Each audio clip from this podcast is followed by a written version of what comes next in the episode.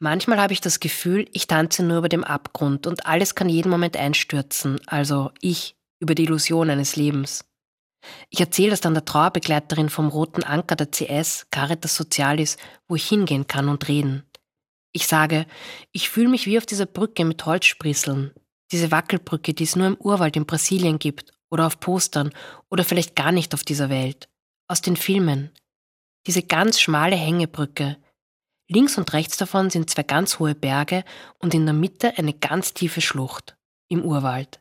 Seil und schmale Holzsprießeln und Pflanzen links und rechts, wilde Natur und unten ein Wasser, also sehr, sehr weit unten.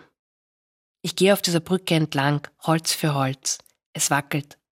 Ich kann mich festhalten an den Seilen auf der Seite, aber wenn das Holz brechen würde, würde ich runterfallen. Das Leben ist so fragil geworden. Die Trauerbegleiterin fragt mich, auf welcher Höhe der Brücke bist du denn ungefähr in deiner Fantasie? Und ich sage, na ja, so kurz vor der Hälfte. Und sie sagt, wirklich kurz vor der Hälfte? Das ist ja großartig. Du hast schon die Hälfte geschafft. Und kennst du das? Die zweite Hälfte geht oft schneller. Also wenn man auf Urlaub ist zum Beispiel, dann kommen einem die ersten Tage länger vor und dann geht's viel schneller. Und der Praktikant mit den langen Haaren, hier in der Trauerbegleitung, der zuhört und freundlich lächelt, meint, er denkt sich, ich habe offensichtlich Sicherheit, also die Seile, Sicherheitsseile. Es geht mir jetzt hier nicht darum, irgendeinem Weg konkret eine Dauer zu geben.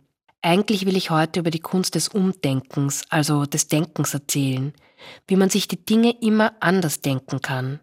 Dieses das Glas ist halb voll oder halb leer praktizieren und üben bis zum Umfallen. Die Trauerbegleiterin würde jetzt wahrscheinlich sagen, umfallen? Was für ein guter Gedanke. Da kannst du nämlich danach wieder aufstehen und hast gelernt, dass du das immer und immer wieder machen kannst. Aufstehen.